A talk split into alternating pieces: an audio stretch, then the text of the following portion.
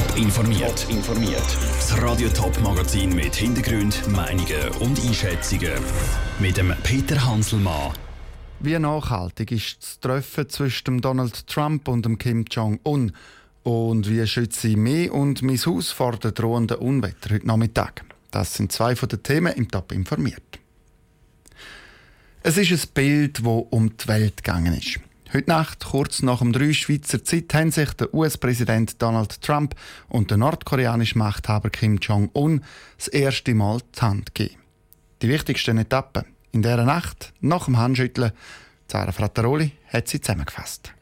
Morgen um 3. Der US-Präsident Donald Trump und der nordkoreanische Machthaber Kim Jong-un treffen sich auf der Ferieninsel Sentosa vor Singapur.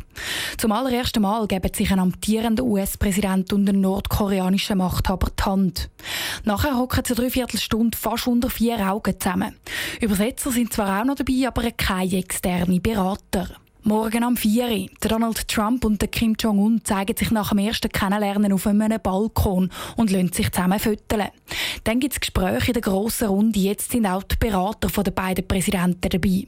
Morgen am 7. Donald Trump und Kim Jong-un unterschreiben den gemeinsamen Vier-Punkte-Plan zur atomaren Abrüstung von Nordkorea.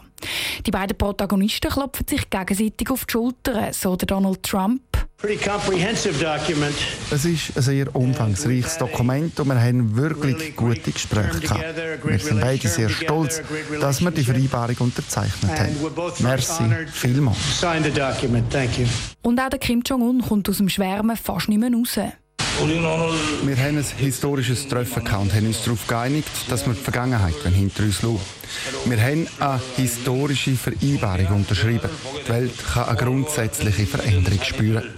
Ich möchte mich beim Präsident Trump bedanken, dass er das Treffen möglich gemacht hat. Morgen am 10. Der Donald Trump twittert zum ersten Mal etwas vom Gipfeltreffen.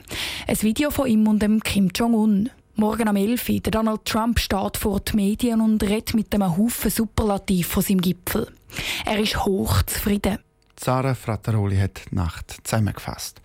Donald Trump und Kim Jong-un loben ihren Gipfel also selber in den höchsten Tönen. Aber wie nachhaltig ist die Vereinbarung zur atomaren Abrüstung wirklich? Im Interview mit dem Raphael Wallimann schätzt der Nordkorea-Kenner Walter Eckenberger die Bedeutung und die Nachhaltigkeit vom Gipfel ein. Das kann höchstens der Start sein für etwas. Und die Chancen sind gut, dass man beide Seiten wollen oder haben sie jetzt versprochen, sie wollen und so. Aber es ist nicht mehr. Es ist weit weg von dem, was die Amerikaner noch vor 14 Tagen erzählt haben. Sie haben es gerade angesprochen. Die US-Regierung hat eigentlich gesagt, dass man von Nordkorea ein Zugeständnis haben dass man einen Zeitplan hat, bis wann das, das Atomprogramm abgebaut ist. Das war in dem Fall einfach utopisch aus US-Sicht. Das ist äh, absolut, das das ist Trump, das ist Trump-Talk, oder? Der, er, er hat schon voraus gesagt, es werde der großartigste Gipfel geben und jetzt sagt er wieder, ganz überraschend, sei es wirklich der großartigste. Nein, es ist Gefassel äh, von dem Präsident, der einfach lieber, lieber twittert als, äh, als wirklich seriöse Vorbereitung. Was hat denn Nordkorea und auch die USA für ein Interesse überhaupt an diesem Treffen weil eben, Sie haben es gesagt, äh, wirklich etwas erreicht hat man eigentlich nicht. Was ist denn das Interesse von der beiden Seiten überhaupt? Von der Amerikaner ist, wir haben guten Willen, wir, wir wollen etwas erreichen und vor allem ihr Ziel ist, die Atom, die Atom und die Raketen und die Atombewaffnung von Nordkorea muss weg. Das ist eine Gefahr. Der Kim hat mindestens eine große Etappe für sich entschieden. Schon der Großvater vom, vom jetzigen Kim und der Vater sowieso, die haben immer wollen an Tisch mit der Amerikaner Auge in Auge mit dem amerikanischen Präsidenten verhandeln. Und das hat er jetzt erreicht. Jetzt ist der Gipfel vorbei zwischen Donald Trump und Kim Jong-un. Es war ein historischer Gipfel, gewesen, kann man ja sagen, weil es das erste Mal war, dass ein US-Präsident überhaupt mal mit einem Führer von Nordkorea zusammengetroffen ist. Aber was ist überhaupt anders nach dem Treffen? Das frage ich mich auch, ja. Das ist, er ist einfach der Wille, wo man es vielleicht auch am Essen dran. Jetzt haben er so unterstrichen, er will und es sei ein Prozess. Wo sind jetzt die nächsten Schritte? Und die unangenehmen Fragen, die werden jetzt dann bald auf Nordkorea und auf Washington zukommen der Nordkorea-Kenner Walter Eggenberger im Gespräch mit dem Raphael Wallimann. Im Gegenzug zur atomaren Abrüstung von Nordkorea hat Donald Trump Sicherheitsgarantien in Aussicht gestellt für Nordkorea. Was das genau bedeutet, das ist bis jetzt aber noch unklar. Wasser, wo wie Bech durch die Fenster in eine Turnhalle läuft. Oder ein Feuerwehrdepot, das komplett unter Wasser steht. Beides passiert nach einem schweren Gewitter letzte Woche zu Frauenfeld. Und schon heute Nachmittag drohen die nächsten Unwetter. Der Daniel Schmucki mit Tipps, um sich vor überschwemmten Keller und anderen Schäden zu schützen. Ob im Töstal, im Lindgebiet, im Thurgau oder im Toggenburg. Praktisch für das ganze Sendegebiet sind für den Nachmittag und Abend schwere Unwetter vorausgesagt.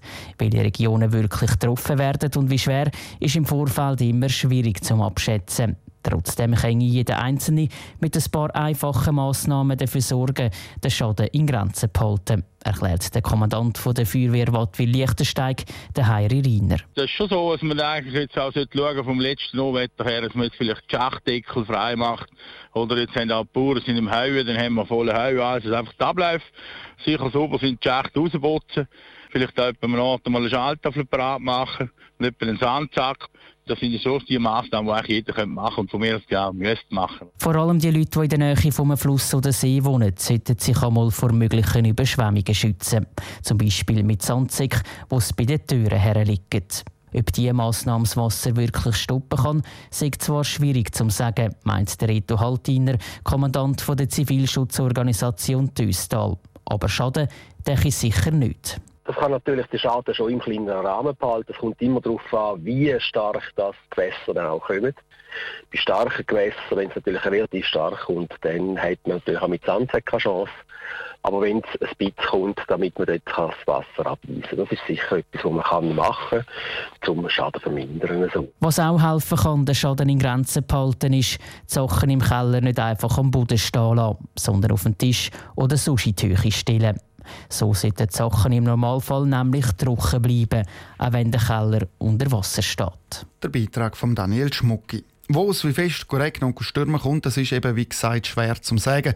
Die Gefahrenkarte der Wetterexperten gibt es auf dem Newsportal toponline.ch. Top informiert, auch als Podcast. Mehr Informationen gibt es auf toponline.ch.